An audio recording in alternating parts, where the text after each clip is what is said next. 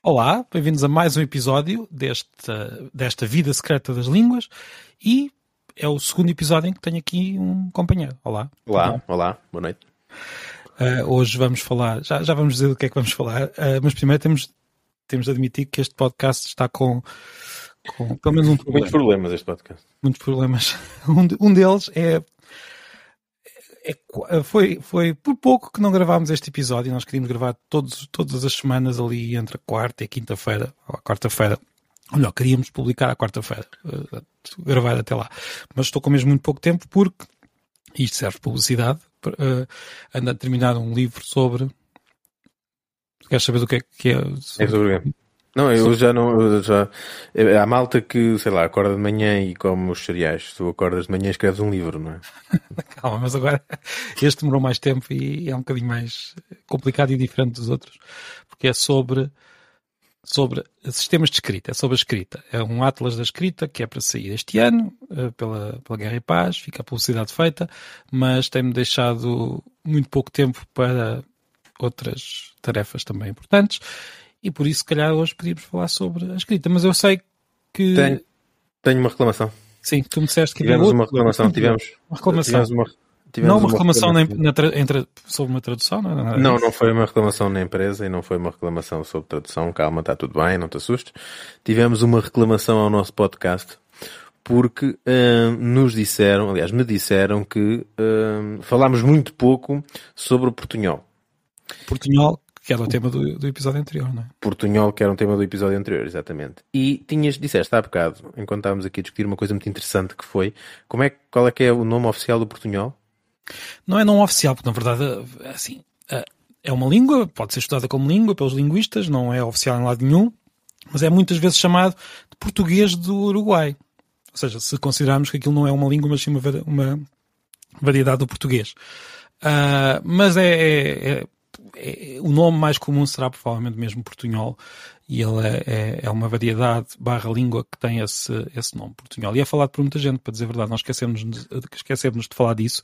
São hum, 100 mil pessoas. 100 mil pessoas, aproximadamente 100 mil pessoas, estamos os dois a ver. 100 mil pessoas, que é mais do que muitas línguas. Uh, ah, pois. uh, há muitos milhares de línguas no mundo, uma grande parte tem menos de 100 mil uh, falantes, portanto este, este já tem aqui 100 mil falantes. Olha, basta pensar no mirandês, que é uma língua reconhecida oficialmente em, em Portugal, não, não tem nem perto de 100 mil falantes, uh, e há outras línguas. Não há um mínimo de falantes para ser considerado uma língua? Não. Ok. Just checking. Uma Só ver se sabias, não é? Olha, olha até, até, posso, até posso explicar porque é que não há um mínimo de falantes para, para que algo possa ser considerado uma língua. Uma, o que é que é uma língua? É uma pergunta que pode dar muitos episódios disto, deste, deste podcast. Eh, já deu muitos livros, já deu muitas discussões, é muito difícil de, de perceber o que é que é uma língua, o que é que é uma variedade de língua. Um, só aqui em cima, um dos, um dos meus temas preferidos, João Galiza, há não sei quantas discussões, porque alguns galegos consideram que o português e o galego são duas variedades da mesma língua e outros consideram que o galego é uma língua independente. Mas, só para explicar porque é que não acho que se possa pôr um valor mínimo, por exemplo, houve uma língua latina que se falou na Europa durante muito tempo, muitos séculos, uh, chamada Dálmata, ou Dalmácio, olha, confesso que agora, enfim, eh, é de noite, é, estamos à noite e estou cansado, mas pronto, é uma língua que é falada, que era falada na, na atual Croácia, uh, que na altura se chamava Dalmácia, esta, aquela zona. Uh, e esta língua foi falada por muitas pessoas. Uh, mas de repente começou-se a perder até ao dia em que já é só era falado por, por uma pessoa que morreu no, no, no na, na, passagem do século XIX para o XX. Isto para dizer o quê? Quando era, isto é só um exemplo das línguas todas que já, que, que já desapareceram. Quando essa pessoa essa pessoa existia, era uma só pessoa, era a única pessoa que sabia a língua, mas era uma língua, quer dizer, não e deixou de ser, a, ser a partir de certa altura. Não sei se concordas. Concordo, claramente, sim. Era, mas eu tinha ideia que tinha que haver, ou então talvez seja para, para ser criada uma língua nova, não tem que haver um número mínimo de falantes. É, se, não, não, é difícil pensar no, no mínimo falante. Agora, para, ser, para que uma língua possa ser, possa ser usada, eu diria assim: para que uma língua possa ser usada, tem de haver um número mínimo de dois falantes. Porque uma pessoa só saber uma língua não serve para nada, não é? é claro. tem, tem, de conseguir conversar com, duas, com outra pessoa. Há pessoas que criam línguas por desporto, uh, criam línguas para o cinema, criam línguas para línguas artificiais, não as naturais que tivemos a falar até agora, não é? E estas línguas uh, tornam-se, digamos, eu diria que se tornam uma língua quando outra pessoa aprende e pode haver uma conversa, não é? Uh, a Guerra dos Tronos tem várias línguas artificiais que, for, que, são muito complexas e que são muito um, que são tentam imitar as línguas naturais. Mas pronto, acho que já estamos outra vez a cair no mesmo problema do último episódio. Já estamos para aqui a falar de coisas que nunca mais acabam. Vamos divagando. Estavas, ias falar de sistemas de escrita. Sim, porque o, o, nosso tema, enfim, precisamente porque é esse que eu tenho, que eu tenho estado a, aqui a investigar e a escrever, o nosso tema para hoje era uh, sistemas de escrita. E eu até diria sistemas de escrita no, numa perspectiva curiosa, que são que é a seguinte: há línguas que mudaram de sistema de escrita. Portanto, vamos imaginar é, que nós temos... tens de começar por explicar o que é um sistema de escrita, não é? Sim, o sistema de escrita é, por exemplo, o nosso sistema de escrita é o, é o alfabeto que nós chamamos latino, embora na verdade o nosso alfabeto seja bastante diferente do latino. Só para, só para dar um exemplo, nós usamos minúsculas e maiúsculas, coisa que os romanos não faziam. Usamos pontuação que os romanos também não usavam, uh, pelo menos da mesma maneira. Uh, temos letras que eles não tinham. O U e o V são duas letras separadas, não existiam essas duas letras separadas, existia só uma. Uh, o J e o, I, e o I também não existiam enquanto letras separadas, mas pronto, para dizer que o nosso nosso alfabeto latino é um sistema de escrita, o, o sistema de escrita chinês é outro, o alfabeto uh, grego é outro, o, o então, sistema, o sistema de é escrita é, é um alfabeto. Não necessariamente, porque, por exemplo, o sistema de escrita chinês não é um alfabeto, não é? O alfabeto é um tipo de sistema de escrita. Um, portanto, o sistema de escrita é um conjunto de sinais que permite representar uma língua, ou várias línguas. Portanto, será essa a definição. Temos, os, temos esse sistema, desde sistemas bastante simples como o nosso, que é bastante simples apesar de tudo, até ao, aquele que é provavelmente o sistema mais complexo de todos, que é o japonês. Que é uma grande mistura. Então, estou a pensar aqui, não sei se será uma pergunta um bocado parva, mas na linguagem gestual, nesse caso. A língua gestual? Uhum. São línguas, não são linguagens. Certo, língua gestual. o, já, já, não te estou a castigar, está só. Eu sei não, os preços disso. Porque linguagem implica que, que, que, é algo que é universal, como a linguagem humana, e na verdade as línguas gestuais são línguas também separadas umas das outras e têm relações com as línguas orais, uh, mas aí não há. Não, não há pode não haver. Certamente um sistema de escrita, não é? Pode haver, podia ser perfeitamente possível, uh, e aliás há tentativas Produzir? de tentar. Eh, é assim, se na oralidade passamos para a escrita, do gesto também podemos passar para a escrita. Mas muitas vezes, na escrita, as pessoas que usam a língua gestual portuguesa, por exemplo, acabam por usar o português na escrita. Mas podia ser criado um sistema de escrita para a língua gestual portuguesa que não é português, não, não tem pouca relação com o português, aliás. É, uma, é uma língua separada, com uma gramática própria, com, enfim, por aí fora. Mas sobre sistemas de escrita, há de facto línguas que mudam de sistema de escrita. O português podia mudar se quiséssemos. Podíamos passar a usar o alfabeto grego, por exemplo. Podíamos passar a usar o sistema japonês.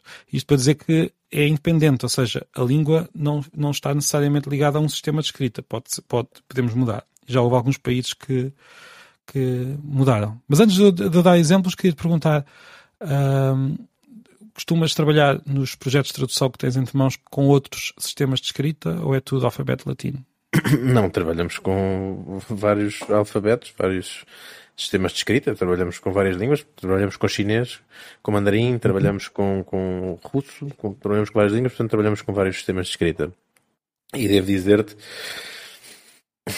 que muitas vezes uh, o maior problema não é em si a tradução, porque a partir de quem vai fazer a tradução um, percebe bem ambos os sistemas de escrita, não é? Tanto, um, imagina que estamos a falar de mandarim para português, portanto quem vai fazer a tradução percebe muito bem o sistema de escrita de mandarim e, e percebe muito bem o sistema de escrita português, o alfabeto português.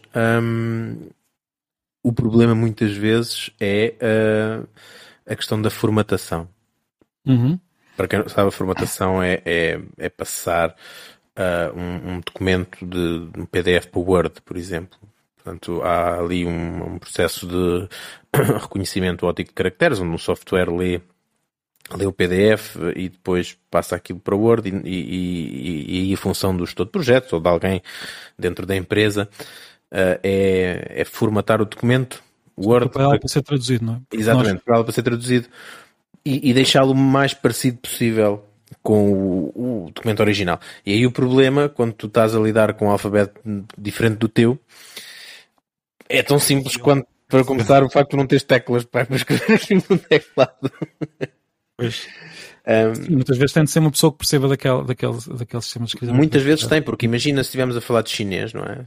Sim. Um, a, a, diferença às vezes entre os caracteres é tão pouca, tão pouca, um, que a probabilidade de tu escreveres ali uma, um disparate qualquer, depois quando aquilo chegar ao tradutor ele não perceber patavina do que lá está escrito, é, acaba por ser muito grande. Então às vezes perde-se muito tempo aí, nesse Sim. problema. O, há problemas também até, por exemplo, em sistemas mais próximos do nosso, como o ADA, que é um sistema mais parecido com o alfabético. Quer dizer, é quase um alfabeto, ou pode ser considerado um alfabeto, mas em geral representa mais as consoantes do que as vogais. Enfim, há uma discussão. Não é o árabe que as vogais são assim os traços por cima podem ser, ou seja, algumas vogais não são, outras vogais são os traços e esses traços até podem não ser usados dependendo do tipo de, texto. Mas a verdade é que o sistema árabe é da direita para a esquerda e não da esquerda para a direita como o nosso, o que por vezes basta abrir um documento mal e uh, aquilo fica tudo ao contrário e nós não conseguimos sequer, por vezes, se a pessoa não conhecer minimamente o sistema, está a ver um texto ao contrário e não percebe que está a ver um texto ao contrário. O tradutor pode acabar por receber um, um texto completamente um, nem diria desformatado, completamente aleatório.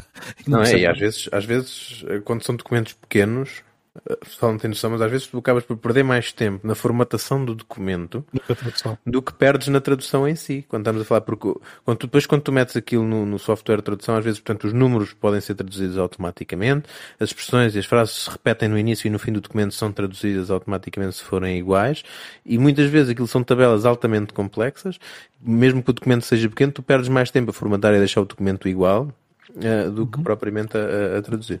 Mas para, assustar, para não assustar ninguém, quando falamos de software de tradução aqui, estamos a falar de software de memórias de tradução, não, não de tradução automática, porque Calma. isto é para outro episódio. porque uh, as memórias de tradução são, são sistemas que os tradutores, na área de técnica principalmente, na área empresarial, não tanto na literária, usam para guardar as traduções já feitas para poder reaproveitá-las mais tarde. Mas isto fica para depois, eu depois pergunto isto um pouco, um pouco mais. Isto é para não assustar ninguém a achar que a tradução no fundo era pegar num texto em, em árabe, pô-lo num sistema e aquilo ficava traduzido. Não. Temos lá pessoas que percebem da... não, aquilo a memória de tradução guarda uma frasezinha foi traduzida e se essa frase, a mesma frase aparecer no final do documento, aquilo sugere ao tradutor, olha, já traduziste no início deste documento a frase desta forma, queres traduzi-la desta forma também aqui ou queres fazer alguma alteração? É isto que fazem os softwares de tradução que nós usamos. Mas pronto, vamos falar de todos os sistemas que mudaram. e depois, se achares que, queremos, que podemos falar mais de, dessa formatação, que também, é, que também é, eu acho muito interessante, porque na verdade, quando os, os, sistemas de escrita, não sei se é por estar a escrever esse livro ou não, são muito curiosos. Nós olhamos para um sistema que não conhecemos, podemos ficar um pouco aborrecidos porque gostávamos de conhecê-lo um pouco mais para poder formatar, mas há sempre aquele ar de código secreto que vamos decifrar, ou aquele ar de, de não sei se concordas ou não, mas eu quando vejo uma coisa em chinês, um, fico com curiosidade. Não percebo nada daquilo, mas fico com curiosidade. Uh, mas pronto, um dos sistemas que mudou. E não, tentas, não tentas perceber o que é que é um verbo. Eu tenho uma tendência para tentar perceber o que é que é um verbo, o que é que é um sujeito em determinada frase, é. o que é que é um objeto. Sim, eu ah, tenho... até, porque, até porque o chinês tem uma gramática muito curiosa. Nós temos tendência para achar que é uma língua. Eu estou a dizer é chinês e depois gramaticalmente nós. É, gramaticalmente é relativamente fácil comparada com, com outras línguas, mas hum, permite, é, como em todas as outras línguas, permite expressar tudo. O, os tempos verbais, em vez de serem, de serem na, no próprio verbo, aparecem como palavras separadas. No fundo, é, é, como se nós, é como quando nós dizemos amanhã vou.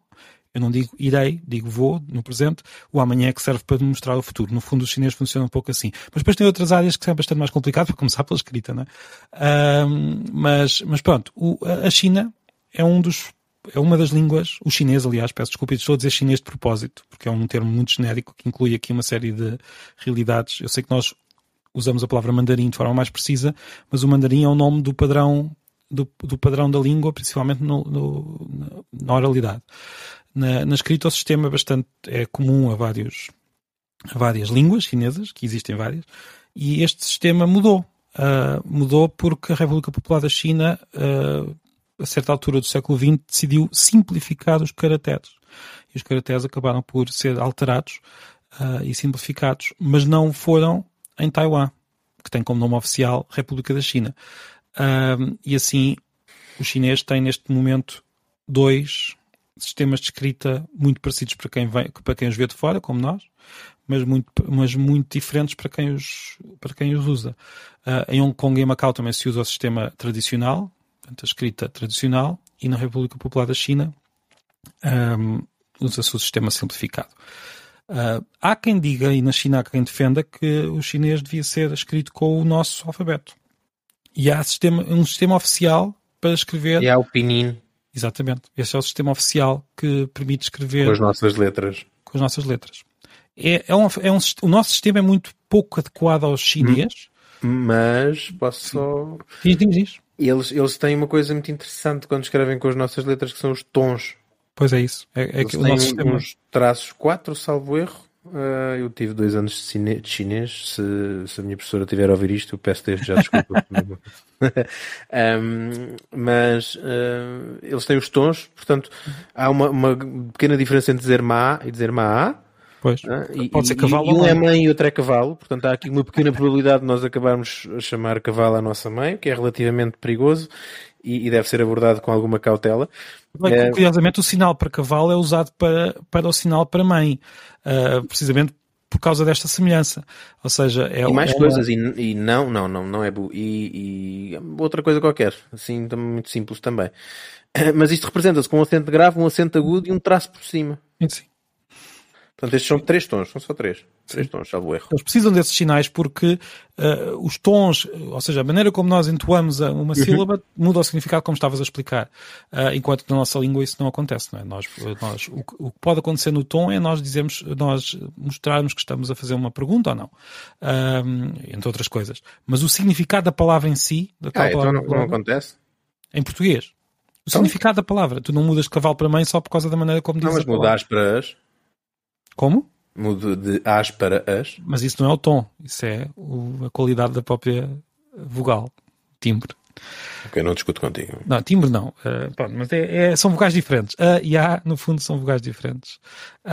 nós é que representamos com a mesma letra porque elas não costumam, uh, como é que se diz, uh, distinguir significado. Isto já é tarde, estamos a gravar tarde e estamos aqui a falar de coisas um bocadinho complicadas. mas só para dizer que, só para dizer. Portanto, Vai fazer isto sem guião, não é? Exato. Mas só para dizer que, por exemplo, o vietnamita é, um, é, uma língua relativamente parecida com o chinês nesse aspecto, porque tem tons e usa o nosso alfabeto, eh, mas com uma panóplia de sinais que nunca mais acaba, precisamente para mostrar os tons. Um, e é curioso como. E, e, tem uma, e há uma coisa curiosa com com o vietnamita: é que, apesar de usar o nosso alfabeto, as sílabas são separadas, ou seja, tem um espaço não entre cada palavra, mas sim entre cada sílaba tal como os caracteres chineses, o que é, o que é engraçado. Mas pronto, a China mudou de caracteres, já, já, já estamos com pouco tempo para falar dos outros, dos outros uh, não queremos estar aqui 40 minutos a falar de sistemas de escrita. O, outra, outra, eu queria chegar ao último, que esse é mais relevante do que, do que parece. Outra, outra, outra língua que mudou de caractere de, de sistema de escrita foi o turco. O turco é uma língua muito diferente do árabe, não tem nada a ver com o árabe, uh, mas usava o sistema árabe até ao início do século XX. Um, e o Ataturk, o, o pai da pátria, uh, que, que, fundou a República Turca depois do final do Império Romano, do Império Otomano, aliás, não, peço desculpa, uh, ele um, decidiu que a Turquia era um país moderno, europeu, uh, e por isso tinha de usar o alfabeto árabe, e por isso, o alfabeto latino, e por isso é que hoje a Turquia usa o alfabeto latino. Pronto. Mas eu estava a dizer isto tudo porque conheces mais algum caso? Agora é só um desafio para não estar para aqui a falar sozinho. Não, não me lembro de mais caso nenhum, mas também confesso que não escutei muito sobre isso. Enfim. Uh, mas certamente vou descobrir porque vou receber uma cópia desse livro. Cada maluco a sua, a sua, mania. Sua mania não é? Uh, quando é que vais para... publicar ou quando é que sai o livro? Lá para abril. Okay. Se tudo correr bem. Mas só para dizer que eu, eu, estava a falar disto tudo e isto tem, tem que ver com a guerra da Ucrânia. Pronto. Porque, Como é que vai me chegar eventualmente? Porque há um país que não é a Ucrânia, não é a Rússia, mas há um país que tem duas línguas oficiais, uma delas o russo uh, e outra o cazaquistanês, ou o cazaque, conforme quiser. Agora já consigo adivinhar qual é o país. É o Cazaquistão, não é? Aliás, já, nós já te fizemos, já, de certeza que já, não sei, penso que, de certeza, estou a dizer certeza porque tenho a ideia que sim, que já falámos disso, mas eu, Cazaque, já passaram já. trabalhos de já, já, já, já, já, já. E este, aliás... E é uma grande dor de cabeça. Eu lembro de há uns tempos falámos de um documento qualquer de cazaquistanês que o problema aqui era distinguir onde é que estava o cazaquistanês e onde é que estava o russo, porque o documento era bilingue. E era difícil. O Diz? primeiro passo, o primeiro problema desse tipo de documentos é, é, começa quando nós enviamos o documento para ti, geralmente a perguntar, ok, que língua é esta? Isto Há é sistemas uma, automáticos. Isto é, é uma coisa que acontece frequentemente nesta empresa, que é enviar os documentos para o barco e dizer, que língua é esta? Porque nós nem sequer sabemos o que é aquilo. Isto acontece. Bom, neste caso, uh, era cazaquistanês, mas o problema é que o cazaquistanês estava lá do, do... Nós também temos documentos que, por exemplo, aparecem o nosso próprio... Eram bilíngues, era bilíngue, sim. Uh, sim, há documentos portugueses que têm português e inglês. E, e, o inglês não é a língua oficial em Portugal, não é? Uh, no caso do cazaquistanês, do Cazaquistão, aliás, há documentos que têm russo e cazaquistanês, que são as duas línguas oficiais. Mas são muito difíceis de distinguir para nós, que não sabemos nem uma língua nem outra, embora do russo nós consigamos tirar umas pelas outras porque é uma língua mais próxima da nossa, é uma língua da nossa família, uh, mas se nem sequer conhecemos o sistema alfabético é mais difícil uh, perceber isso. Mas o que acontece é que o Cazaquistão, por vários motivos, até por uma questão de identidade da própria língua, um, decidiu que o cazaquistanês vai passar a ser uh, passar a ser escrito com o alfabeto latino. Já foi escrito com o alfabeto árabe, agora é escrito com o alfabeto cirílico e, e vai passar vai a ser com o nosso? Com o nosso, até 2025. Mas o que é que os leva a mudar de sistema de escrita? Querem mesmo marcar a diferença com o russo. No fundo, querem que uma pessoa esteja nas ruas do Cazaquistão, olhe para placas e perceba isto está escrito em russo, isto está, está escrito em cazaquistanês. Portanto, é uma questão de identidade. Um, e também porque há muito mais recursos para o alfabeto latino do que para o alfabeto essa, essa mudança de sistema de escrita, isso suponho que isso deva ser uma coisa muito difícil de se fazer, muito complexa de se fazer. É um pouco difícil, mas uh, há muitas discussões, houve muitas discussões por causa da, dos sinais a usar. Houve pessoas que não gostavam de certos sinais. Portanto, é difícil de fazer, sim. Mas a verdade é que mudar do alfabeto cirílico para o alfabeto latino é mais fácil do que ao contrário. Uh, porquê? Porque, por causa da influência do inglês de, e de muitos outros fatores, todos os cazaquistaneses sabem o alfabeto latino. Portanto, não é assim tão difícil por causa disso. Há até um país, só por um parênteses, há até um, há uma língua que é escrita com os dois alfabetos, o cirílico e o latino. Um, que é Mas às vezes não é uma questão de, de, dos próprios sons da língua. Eu estou a pensar, estou a dizer isto porque eu, eu imagino o russo, uhum. eu, eu não consigo ou seja, tenho muita dificuldade em, em, imaginar como é que se escreve determinadas palavras russas com o nosso alfabeto. Sim, mas é uma questão de, trans, de transliteração, ou seja, por exemplo, um, um som que no, no, alfabeto cirílico tem mais letras do que o nosso. Portanto, o alfabeto cirílico tem mais letras, precisamente porque há muitos que, que serve para representar línguas com muitos fonemas diferentes. Um, com mais fonemas do que a nossa, por exemplo. Um, agora, o que, o que pode ser um símbolo no uh, no, no, no, alfabeto cirílico pode ser duas letras no nosso. Por exemplo, um, nós em português temos um som que é o x, é? que até podia ser representado pelo x, mas normalmente é representado pelo ch e não havia propriamente uma letra para esse som no, no, no latim. Por isso é que nós precisamos de dois, duas letras. Também há um som que não havia no latim, que é o nh, nós precisamos de duas letras porque esse som não, não tinha nenhuma letra. O mesmo acontece quando passamos do cirílico para o latino. Não havendo nenhuma letra na nossa, na nossa que se possa adequar, vamos ter de usar um, duas letras ou três. Há até um som que, no, no, que é representado por uma letra no alfabeto cirílico e que em certas línguas, pelo que sai, não, não é que seja digamos, especialista em línguas eslavas, mas em ucraniano, esse, essa letra chegou a ser lida como um som que seria algo como ou seja, um x, um x, um t e um x, um x, portanto, três sons diferentes uh, que no nosso alfabeto teriam de ser representados por um S, H, T, S, H, ou seja, cinco letras para representar o mesmo, a mesma, a mesma letra do alfabeto cirílico. Mas pronto, mas é, faz-se. E o, e o cazaquistanês não é, não é como o russo, portanto, não, penso que até está bastante é mais fácil de, se adequar ao nosso alfabeto do que seria o, o, seria o russo. Mas eles vão mudar, pronto, vão mudar e vai ser mais fácil quando tivermos um documento bilingue perceber o que é que é o cazaquistanês e o que é que é o quê. Se bem que algo me diz que nós vamos tentar ler aquilo e vamos acabar a mandar o documento para ti na mesma, a perguntar o que é que está aqui escrito, que isto é muito estranho. E curiosamente, quando isso acontecer, o Kazaq... quando uh, existirem estes documentos, o cazaquistanês, apesar de usar as nossas letras, vai continuar a ser muito mais difícil de perceber do que o russo, porque é uma língua uh, de outra família completamente diferente da nossa, enquanto que o russo é uma língua da nossa família, ao contrário do que nós possamos uh, pensar. Quando eu há pouco estava a falar dos, dos softwares de, de reconhecimento de caracteres, nós quando vamos fazer um reconhecimento de, de caracteres de um documento, temos sempre que dizer ao, ao, software em que língua é que está exatamente por causa disso, para ele conseguir um, perceber que tipo de alfabeto é que vai ler. Sim, sim. Mas há sistemas automáticos, o Google tem um, tem um sistema que permite reconhecer línguas, mas às vezes tem algumas dificuldades em, em distinguir línguas. É mais divertido se formos nós. Às vezes é difícil, não? É? Às vezes é difícil. Sim, Para a maior parte das línguas nós já estamos habituados a, a reconhecer sim. e reconhecemos facilmente. mas há línguas que são muito parecidas. É um desafio.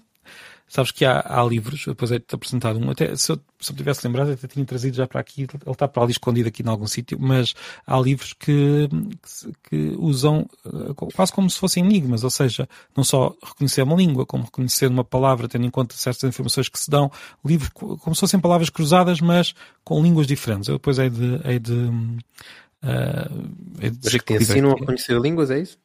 Não, não, não ensinam. Usam estas diferenças, este, isto que nós temos estado a falar, para criar jogos. Jogos, como se fossem palavras cruzadas. Ou, ou seja, imagina, uma, um dos exercícios é explica uma diferença particular entre duas línguas e depois mostra-te uma palavra nessa e tu tens de adivinhar qual é que é da outra. Enfim, é difícil de explicar né, sem, sem ter aqui ao, ao vivo, mas eh, eu prometo que nos próximos episódios dou o título de um desses livros. Agora vou dizer uma coisa, a pessoa que reclamou no início de que nós tínhamos desviado muito do portunhol, se calhar desta vez vai reclamar que nós não desviámos suficientemente dos sistemas de escrita. Tivemos tempo mais a falar de sistemas de escrita e foi uma grande seca.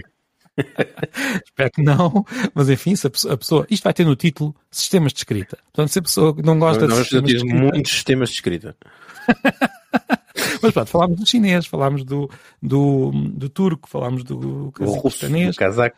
Russo, exato. E para dizer a verdade, eu como ando agora com a cabeça enfiada neste, neste livro, isto é só uma pequena amostra de todo, tudo tudo que, que há para dizer sobre sistemas de escrita, que eu, eh, começa lá no, na escrita. Estavas a dizer que esse está a ser difícil. É o livro mais difícil que já escreveste? Uh, uh, sim. Pergunta difícil, sim. É? Sim, posso dizer. Vamos ter bomba então para abril. Vamos ter bomba para abril. Vamos ver. Pronto. Olha, e diz-me lá uma coisa: se houve algum documento que alguma vez tenhas, só para terminar, houve algum documento que alguma vez tenhas recebido que te tenha enganado, tu pensavas que era de uma língua e estavas completamente convencido que era uma língua e afinal não era? Já, e, e sabes quando é que. Eh, já não me lembro qual era. Sinceramente já não me lembro que línguas é que estavam envolvidas. Mas sei que, que dei por isso quando fui passar o tal software do OCR e aquilo não reconheceu para patavina do que lá estava. Um, e depois, porque o que eu faço muitas das vezes, foi eu que formatei aquele documento até. O que faço muitas das vezes é eu faço o spell check do Word quando vou, quando estou a formatar, mesmo que não perceba a língua. Imagina que estou a formatar um documento em italiano. Eu não sei escrever italiano, não é? Mas percebes mais então, ou menos, é? Sim, dá para ler, dá para perceber, mas não sei escrever, não é? Se me pedires claro, agora para escrever um texto italiano. Nem... um, e então aquilo que eu faço é, depois passo o corretor do Word para ir ver então com o original, a ver se o erro estava no original ou se foi um erro da, do software de, de, de OCR. E, e, e, naquele caso o que eu fiz quando passei uh, o software que reconheceu aquilo tudo mal, eu quando ponho, quando aquilo passa para o Word, eu, eu faço o spell check e ele está completamente cheio de erros, alguma coisa está mal aqui, era a língua, que não era aquela que eu pensava, sinceramente já não me lembro qual era a língua. Mas isso acontece é, frequentemente. Quando, quando lidas com muitas línguas acontece frequentemente. Olha, não é assim tão difícil porque há línguas de famílias muito próximas. A... Quem não conhece as línguas, por exemplo, quem não conhece as línguas latinas, imaginemos um chinês que olhe para as línguas latinas, as línguas latinas entre si são mais próximas do que as várias línguas eh, chinesas que são chamadas dialetos na China, não é? Um, portanto, eh, se não conhecer... São quantos? São 40, não são? 40 e tal na China, salvo Enfim, é difícil contar, mas pelo menos é assim, as duas principais é o mandarim que nós todos conhecemos, que é o padrão, e o, e o cantonês, que é, que é usado no, em Macau e em, uh, e em Hong Kong como, como língua oficial, no fundo. Uh, mas há muitas outras, não é? Muitas outras. E, e, estas línguas são, eu estou a dizer línguas de propósito, apesar de o nome oficial ser dialetos, mas são muito diferentes. Um chinês que não conheça, que nunca tenha estudado, não vai ser de certeza capaz de distinguir o português do espanhol, que nós consideramos duas línguas completamente uh, distintas. Dificilmente distingue o espanhol do italiano. Uh, portanto, as línguas não são assim tão fáceis de distinguir se forem de famílias próximas, como nós também não conseguimos distinguir as várias línguas chinesas, claro. mesmo na escrita escrita, mesmo na escrita por vezes pode ser difícil. Mas uma pessoa que trabalha em tradução, como é o teu e o nosso caso, um, enfim, vai se habituando a reconhecer estas línguas todas e acaba por viajar pelo mundo todo pelos sistemas de escrita que lhe passam à frente. O japonês, já tiveste alguma coisa de japonês? Hum, já tive projetos de japonês, sim. Frequentemente. Eu acho engraçado. Acontece, é relativamente frequente japonês. Mais do que Mas chinês, é... curiosamente. É o, o, japonês, nós olhamos para o chinês e parece-nos mais difícil, porque os caracteres são mais um, complexos, mas o japonês usa os caracteres chineses e ainda mais dois sistemas separados. Mas isso fica para o próximo episódio. não, não para o próximo, mas para outro. Acho que já não. falámos muito de sistemas de escrita uh, e, e, já falámos também aqui de, de alguns aspectos. O pessoal nós... diz que nós falamos demais disto hoje. Então, já vamos em meia hora. Olha, nós não nos apresentámos no início do episódio. Qual é o teu nome? Bernardo Calhanas, olá. E Foste de projetos, uma empresa de tradução. Pronto, foi a, foi a publicidade do dia. então vá, até para a semana. Obrigado a todos por nos ouvirem. Até para a semana. Obrigado. Até para a semana. Até, para a semana. Até já. Até já.